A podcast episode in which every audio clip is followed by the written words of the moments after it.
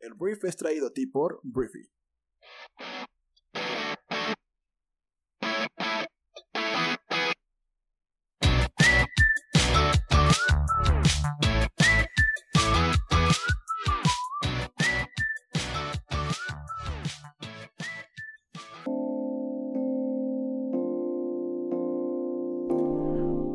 Hola, muy buenos días, bienvenidos a esto que es el Brief. Este es tu resumen de noticias que te permite estar bien informado en un mundo saturado de información. Yo soy Arturo Salazar, tu anfitrión y uno de los fundadores de Briefing, y en este espacio podrás escuchar rápidamente toda la conversación del mundo. Bienvenidos al Brief para este miércoles 27 de octubre. Comenzamos.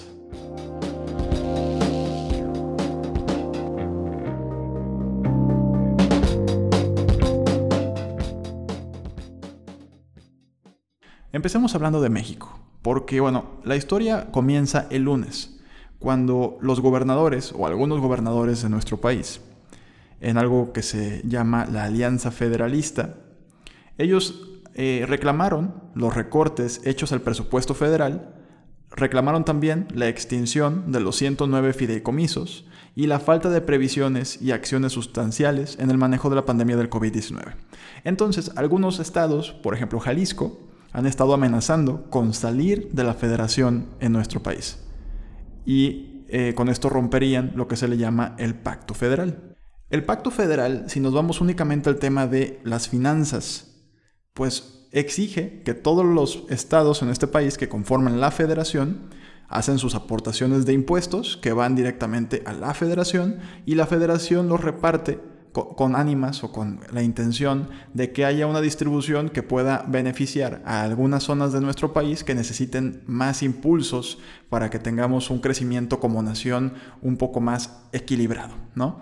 Entonces, después de los recortes por parte del gobierno federal, diferentes eh, estados, te digo, que están dentro de esta alianza federalista, pues están amenazando corromper el pacto federal y salirse de la federación en la que estamos conformados todos los estados en nuestro país. Ante todo esto, Andrés Manuel en su conferencia matutina dio una respuesta que te voy a compartir un fragmento y luego platicamos un poquito más.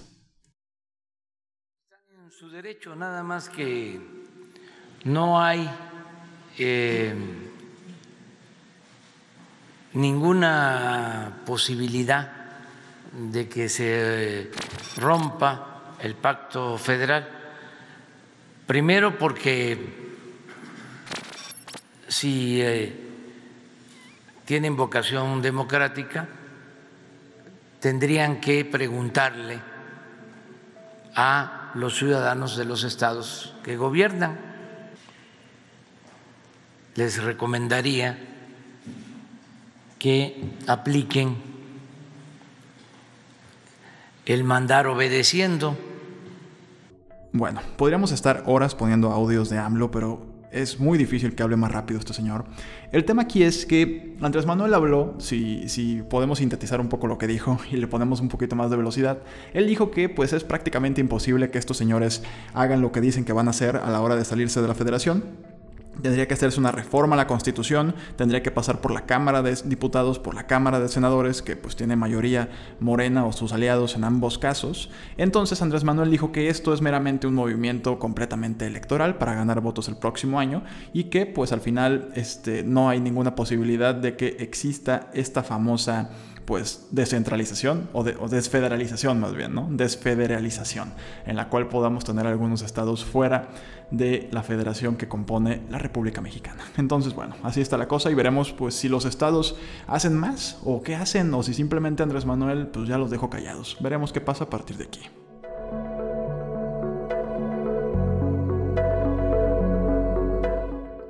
Muy bien, hablemos de alguien más en nuestro país que contrajo COVID-19. Yo sé que muchas personas han contraído COVID-19 en este país, pero vamos a hablar de Claudia Sheinbaum, porque ella es la jefa de gobierno de la Ciudad de México y el día de ayer informó que dio positivo a este virus. El anuncio lo dio a conocer en sus redes sociales y dijo que ayer por la noche me informaron que di positivo a la prueba del COVID, me siento bien, fuerte y estoy con seguimiento médico de la Secretaría de Salud de la Ciudad de México. Sheinbaum destacó que no tiene síntomas y que continuará trabajando a distancia. Entonces, pues la neta es que le deseamos una pronta recuperación a la jefa de la Ciudad de México, pero tiene COVID, una persona más también ha llegado a Andrés Manuel López Obrador. No hay absolutamente ninguna área, absolutamente ningún área del dominio de, grupo de algún grupo criminal. Llámese Triángulo Dorado, llámese algún área de Tierra Caliente de Michoacán, llámese algún área de Guanajuato, llámese eh, Miguel Alemán eh, en Tamaulipas. No digo que no continúe la presencia de criminales, pero históricamente esas áreas fueron dominadas, administradas y gobernadas por el crimen organizado. Punto. Eso se acabó. Absolutamente ningún área del territorio nacional ajena a la presencia del Estado, sea por la vía de la fuerza pública, sea por la vía de los programas eh, sociales. Bueno, eso que estaban escuchando era ahora al ex secretario de Seguridad de Protección Ciudadana, Alfonso Durazo, que por cierto el día de ayer ya dio oficialmente su renuncia, presentó su renuncia ante la Secretaría de Seguridad para atender otros asuntos. Así se dijo oficialmente. Se sabe que va por una candidatura por parte de Morena para ser eh, pues el gobernador de Sonora. Entonces, bueno, así nos dejan entonces sin pues el secretario de Seguridad en nuestro país. Más allá de todo eso, la noticia tiene dos partes. La primera era que este señor renunció, pero la segunda parte de la, de la, noticia es esto que escuchaste, esta visión que tiene de alguna forma Alfonso Durazo acerca de eh, pues, lo que es la seguridad de nuestro país. Cuando esto fue compartido en redes sociales, se habló sobre todo del titular que decía se acabó todo el dominio del narco en zonas del país. Así fue lo que pues, los medios interpretaron que era lo que había dicho el secretario Durazo. Cuando escuchas el audio completo que dura 7 minutos, pues ya entiendes que obviamente él se está vistiendo, ¿no? Y está diciendo que antes estaba completamente dominado y ahora más bien hay o seguridad pública o hay programas de prevención o hay programas de becas o hay programas de eh, tema social en todas estas áreas en las cuales antes, según el ex secretario, pues había únicamente narcotráfico.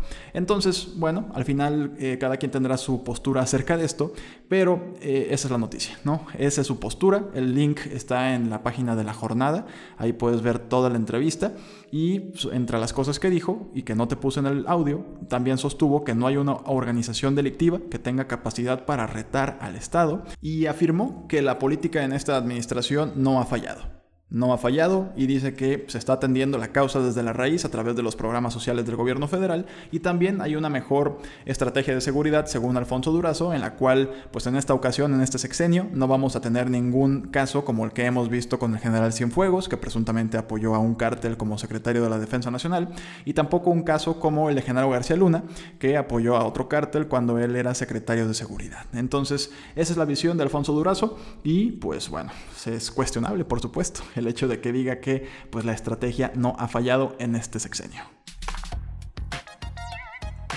Hablemos de política estadounidense porque, bueno, ya se confirmó en el Senado de Estados Unidos el nombramiento de la jueza Amy Coney Barrett para la Suprema Corte de Justicia.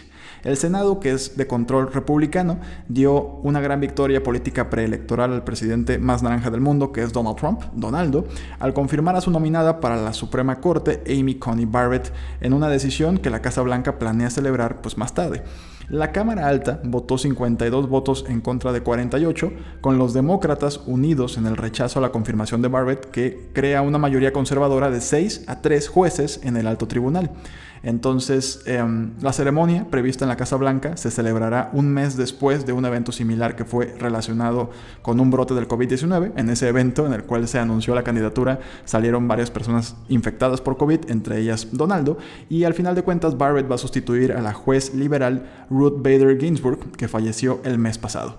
Y es así como Estados Unidos inclina su corte hacia el lado conservador.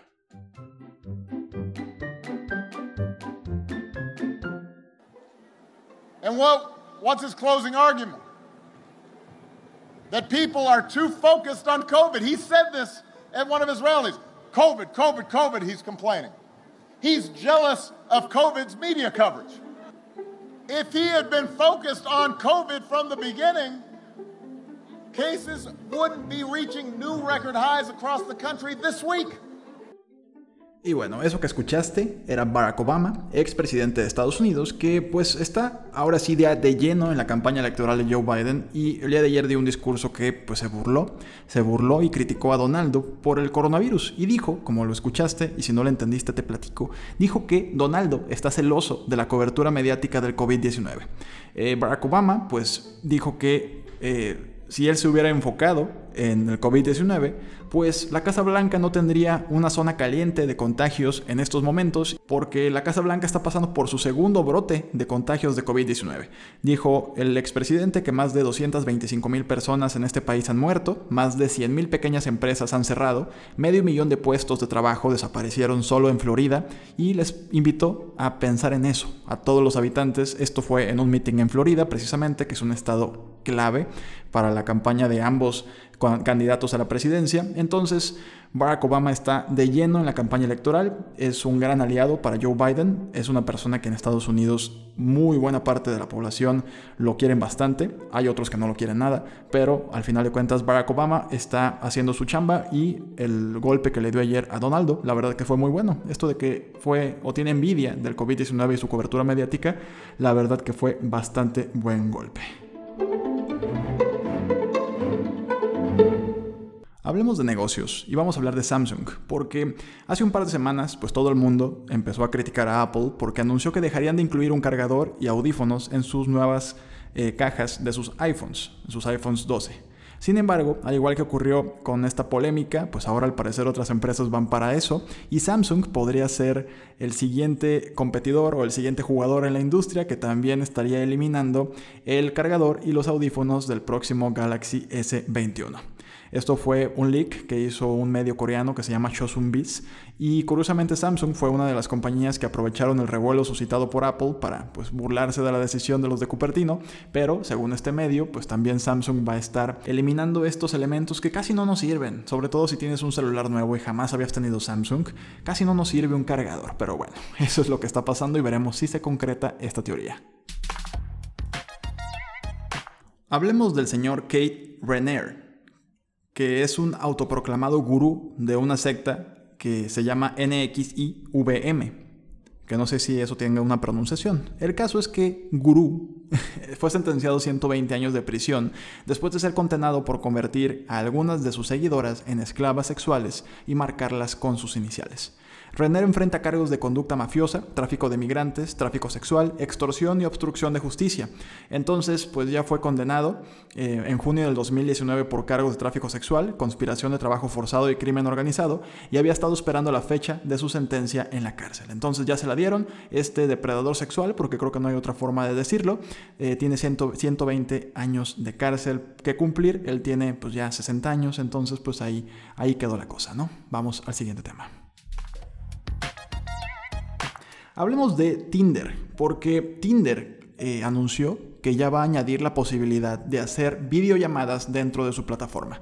Si no sabes qué es Tinder, Tinder es una red social eh, de citas digitales en la cual pues tú puedes estar buscando ahí entre los diferentes perfiles y decir quién te gusta y quién no. Y si las dos personas se gustan, pues ya se dan la oportunidad de conocerse, ¿no?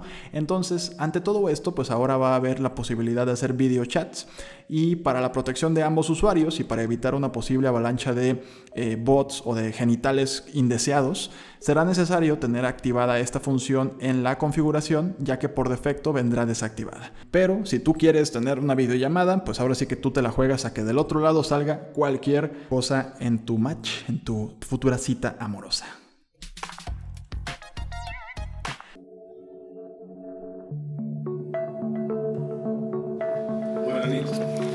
Sòcies i socis. Comparec avui per comunicar la meva dimissió i la de la resta de la Junta Directiva.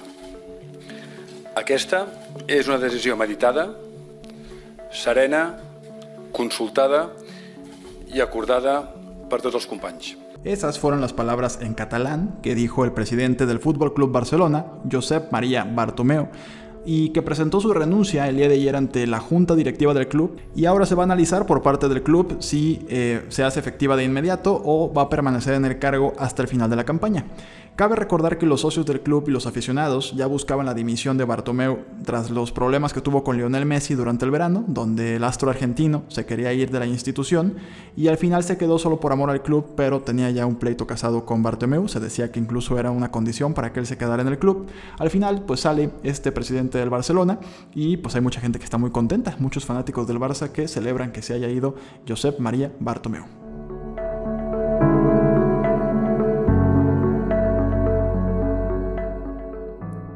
Muy bien, te agradezco mucho que hayas estado aquí durante estos minutos. Gracias por pasar a informarte en este Tu Brief de todos los días. Por favor, comparte este programa con tus amigos y familiares y nos escuchamos, por supuesto, el día de mañana, jueves, en la siguiente edición de esto que es el Brief. Te mando un fuerte abrazo. Yo soy Arturo Salazar. Adiós.